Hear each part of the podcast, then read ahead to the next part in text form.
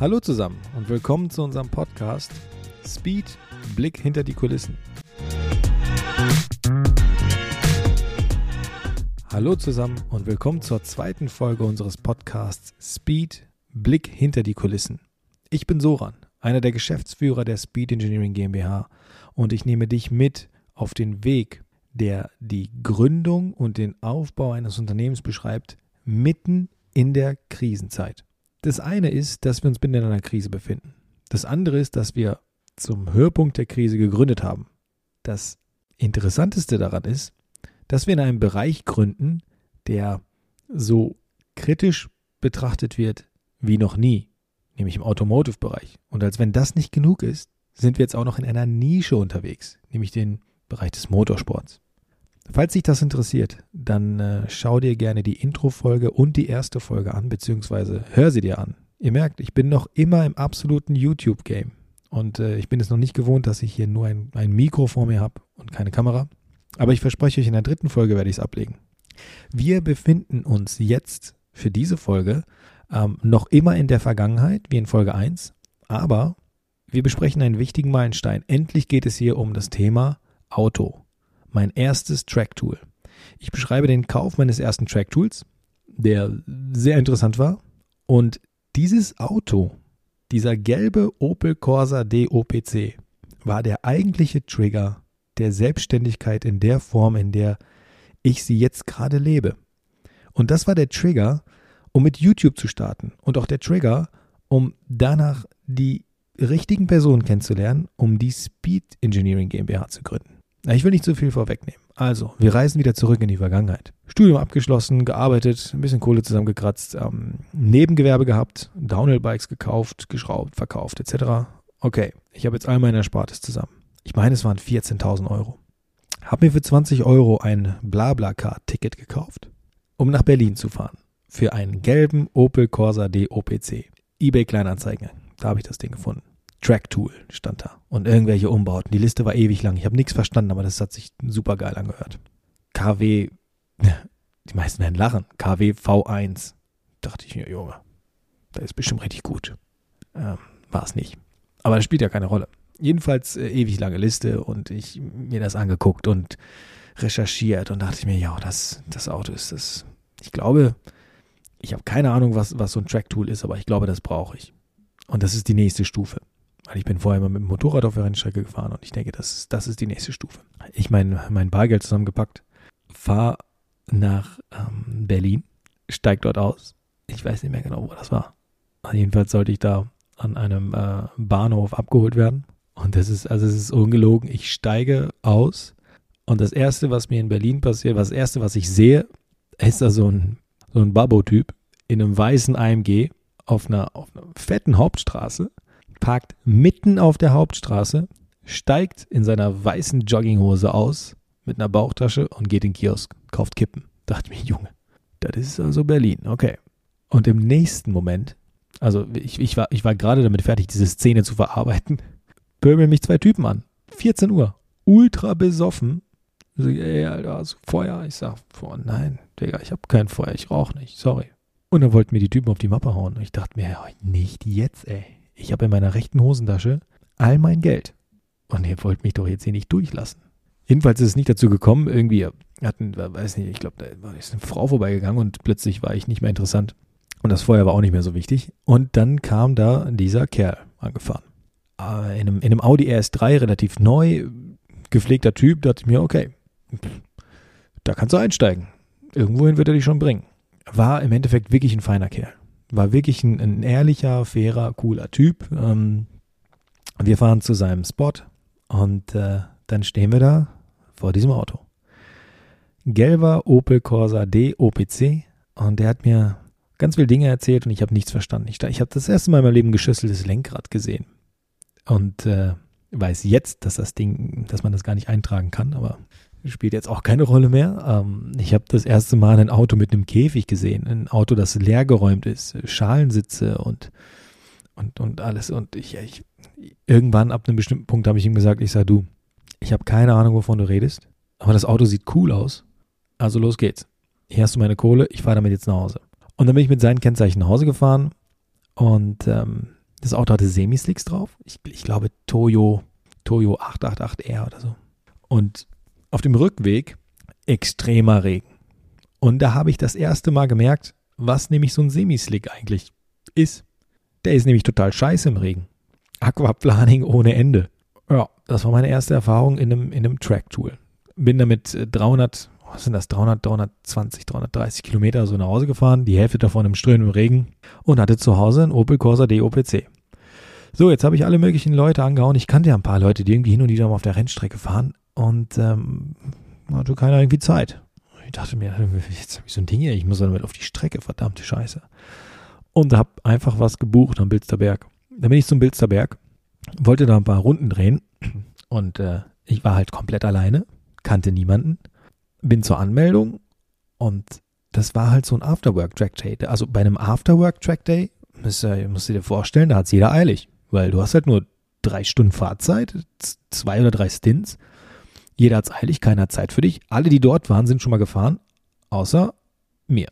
Und ähm, weiterer lustiger Punkt, ich habe die Einfahrt nicht gefunden. Ich mich angemeldet, habe ich geschafft, Transponder falsch rum dran gebaut, auch alles gut. Und äh, habe die Einfahrt nicht gefunden. Und dann, ja, der erste Stint, Stint schon fast gelaufen und natürlich dachten sich alle, was ist das eigentlich für ein Idiot, Alter? Wie oft will er mit seiner gelben Banane hier eigentlich durchs Fahrerlager fahren? Irgendwann die Einfahrt gefunden und dann bin ich gefahren und dachte mir, boah, das ist, also das sind irgendwie alle schneller als ich, aber das ist irgendwie geil. Okay, dann kommt der zweite Stint. Ich weiß, wo es reingeht, ich weiß, wo es lang geht am Bilsterberg, so in etwa. Natürlich kenne ich die Linie absolut gar nicht. Und äh, dann merkst du natürlich, okay, ich weiß zwar jetzt, wo es lang geht, aber die anderen sind immer noch schneller. Der erste Gedanke ist natürlich, mein Auto ist nicht gut genug. Es ist niemals der Fahrer. Auf gar keinen Fall. Ich meine, das ist in meinem Leben schon der zweite Stint mit dem Auto und ich bin vorher Motorrad gefahren, also natürlich kann es nicht an mir liegen, ist doch, ist doch völlig klar. Also bringst du den Tag hinter dich, fährst nach Hause, bist happy und fängst an zu recherchieren und denkst dir, alles klar, was können wir hier verbessern, damit ich schneller werde, weil das Auto, ja, das ist ganz cool, das macht auch Spaß, aber so richtig mithalten mit den anderen kann ich nicht. Und das ist halt eben genau der Punkt, wo die ganze Geschichte losgeht. Ich war nämlich nicht nur auf der Rennstrecke alleine, sondern bei dem Umbau des Fahrzeugs, da hatte ich das erste Mal das Gefühl, dass mir keiner wirklich helfen will. Ich war bei der einen oder anderen Werkstatt, ähm, die sich angeblich auf Motorsport spezialisiert hat und da habe ich wirklich, da habe ich Lehrgeld gezahlt. Also Lehrgeld im Sinne von, gib dein Geld kein Vollidioten. Also habe ich beschlossen, das selber in die Hand zu nehmen, weil ich dann relativ fix gemerkt habe, die haben Rechnungen für Dinge geschrieben, die einfach wirklich, wirklich Banane sind. Hab meinen Weg gesucht und habe mich in Foren angemeldet. Fluch und Segen zugleich. Also Foren können sehr, sehr hilfreich sein, aber das Problem ist halt, dass in, in manchen etablierten Foren ähm, die Leute eine feste Meinung haben und genau die, diese Meinung oder diese, diese, diese Vorstellung ist für sie richtig. Ja, jetzt wirst du ein bisschen erschlagen, weil die Jungs fahren da M3s, M4s, Porsches und so weiter. Und ich komme da mit meinem Wurstkorser an. Ja, könnt ihr euch vorstellen, wie das ausging egal was ich poste, egal was ich verbessern möchte, egal welches Bauteil ich anpacken möchte, es hieß immer, Alter, kauf dir ein anderes Auto. Ja, fuck you. So schlau bin ich auch. Ich habe die fucking Kohle nicht. Also kannst du mir jetzt helfen oder nicht? Nee, für das Auto gibt es eh keine Bauteile. Ja, okay, cool, danke. Das war der Trigger, der den Gedanken in mir ausgelöst hat, anderen Leuten zu helfen. Weil ich dachte mir, das ist, das ist so ein cooler Sport das Ganze hat so viel Potenzial, das macht so viel Spaß. Ich muss das, ich muss das teilen. Es müssen andere mitkriegen, wie viel Spaß das machen kann. Also habe ich sehr viel Lehrgeld gezahlt und viel in dieses Auto investiert, um, um es wirklich schneller zu machen. Nebenbei bemerkt, ich war noch immer ein Scheißfahrer. Aber das spielt ja keine Rolle. Das Auto war wirklich danach schneller und performanter. Aber ich habe ich hab wirklich viel, viel Kohle bezahlt und viel, viel Geld, was ich mir hätte sparen können. Und da hatte ich schon den Gedanken, man kann die Leute mitnehmen. Man kann, man kann Leute an die Hand nehmen und, und denen die Angst nehmen, die ich auch hatte, sich, sich vorzustellen oder mit einem günstigen Auto irgendwo aufzutauchen oder überhaupt ein Trackday zu fahren. Das funktioniert und das war dann meine Mission. Nur die Frage ist, wie mache ich das? Ja, mache ich über YouTube. Warum nicht? Ich war aber viel zu sehr damit beschäftigt, zu lernen. Daher habe ich das, habe ich die Idee auch wieder verworfen. In der nächsten Folge sprechen wir über mein zweites Auto. Das war nämlich der Z4 und der eigentliche Start. Das heißt, ich habe irgendwann, ähm, also ich habe es ausgereizt, das Auto, ich habe das Auto ja, für, für meine damaligen Verhältnisse, für meinen damaligen Kenntnisstand, jetzt ist natürlich was völlig anderes, aber für meinen damaligen Kenntnisstand habe ich das Auto ans Limit gebracht. Und ich habe unfassbar viele Teile gekauft, die das Auto performanter gemacht haben, die ich aber eigentlich nicht gebraucht habe, weil ich noch kein guter Fahrer war. Und sind wir mal ehrlich, mittlerweile bin ich jetzt in der Position, dass ich ein Teil eines Unternehmens bin oder ein Unternehmen habe, unter anderem, neben meinen anderen Geschäftspartnern, die sich genau damit befassen, Teile für Fahrzeuge zu entwickeln und diese zu fertigen und Fahrzeuge halt wirklich performanter zu machen. Und ich sage ganz ehrlich, auch alles, was du bei uns kaufst, das brauchst du nicht. Das willst du einfach. Aber du brauchst es nicht. Genau das, was ich mit meinem Opel damals gemacht habe. Nur mir ist es wichtig, dass du auch wirklich etwas kaufst, was dir was bringt. Mir ist es aber auch wichtig, dass du dir vorher überlegst, was du dir kaufst. Und da sage ich auch ganz offen und ehrlich, Teile, die wir entwickeln, Viele davon, das ist, ist, ist jetzt marketingtechnisch vielleicht echt kacke, aber das, das braucht kein Mensch. Aber verdammt viele wollen es haben. Und ich bin halt auch so ein Typ. Also ich habe wirklich ein, und das hat man in der Folge, in der, in der Folge 1 äh, vielleicht schon rausgehört, aber ich habe ein interessante, eine interessante Beziehung zum Thema Geld. Ich liebe es, Geld auszugeben. Also ich, ich stehe total drauf, Geld auszugeben. Für coole Dinge. Das heißt, wenn du irgendwas verkaufst, was, was irgendwie cool ist, dann kannst du davon ausgehen, dass ich es haben möchte. Also ich bin wirklich der perfekte Kunde. Am besten äh, es ist es irgendwie schnell oder es rollt auch noch oder so. Ne? Da bin ich ja total scharf drauf. Ähm, aber gut, off topic. Jedenfalls habe ich äh, dann das Fahrzeug verkauft, meinen geliebten Opel Corsa D OPC und habe mir mein Traumauto gekauft. Das BMW Z4 Coupé. 3 Liter SI. Und da war für mich der Punkt, okay, ich habe jetzt gelernt, ich habe einen Haufen Geld ausgegeben und jetzt nehme ich alle mit. Das war der Start von Sockys Race Corner. Das war quasi mein Kickoff, den YouTube-Kanal zu gründen. Und äh, da weiß ich noch genau, da habe ich damals, also Carsten von Stork Media, mit dem wir heute noch immer zusammenarbeiten, der damals die allerersten Videos gedreht hat, da habe ich ihn angehauen. Ich sage, hey, du machst doch irgendwas mit, mit Kameras und so, ne? Sagt er, jo. Ich sage, kannst du mir so ein Video schneiden? Für YouTube? Oder, oder drei? Sagt er, ja, okay. Wir treffen uns an der alten Uni, und da kam ich hin mit Stift und Zettel und Block und habe nachts halt vorgeschrieben, was ich sagen möchte.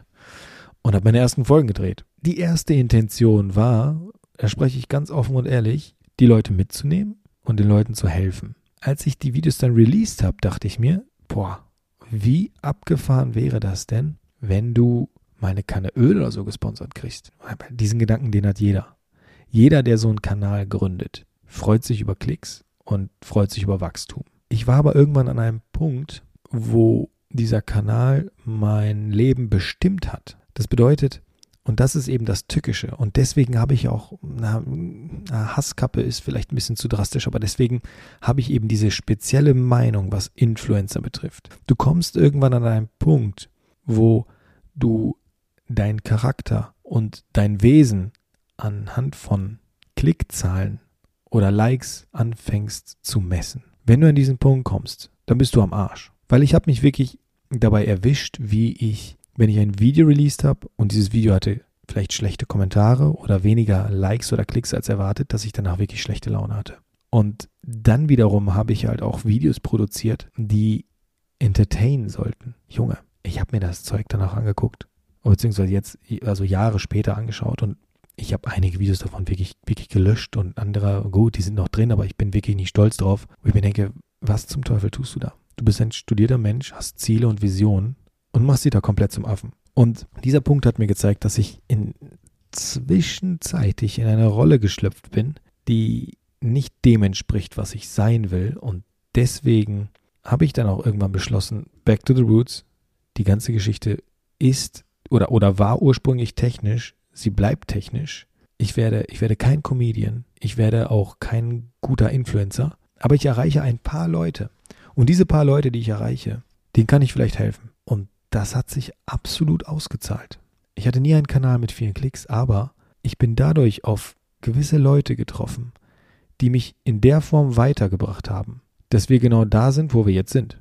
Nämlich, dass wir die Speed Engineering GmbH gegründet haben. Und dass ich euch in der nächsten Folge erzählen kann, was das genau bedeutet und vor welchen Stücken wir hier wirklich stehen, welche, welche Benefits wir haben, wie unfassbar, unfassbar dankbar und glücklich ich in der aktuellen Situation bin, aber gleichzeitig so fertig bin wie noch nie in meinem Leben. Ich danke dir fürs Zuschauen. Verdammt nochmal, ich habe immer noch das YouTube-Game drin. Ich bedanke mich fürs Zuhören und äh, freue mich auf die nächste Folge. Hau rein. Ciao.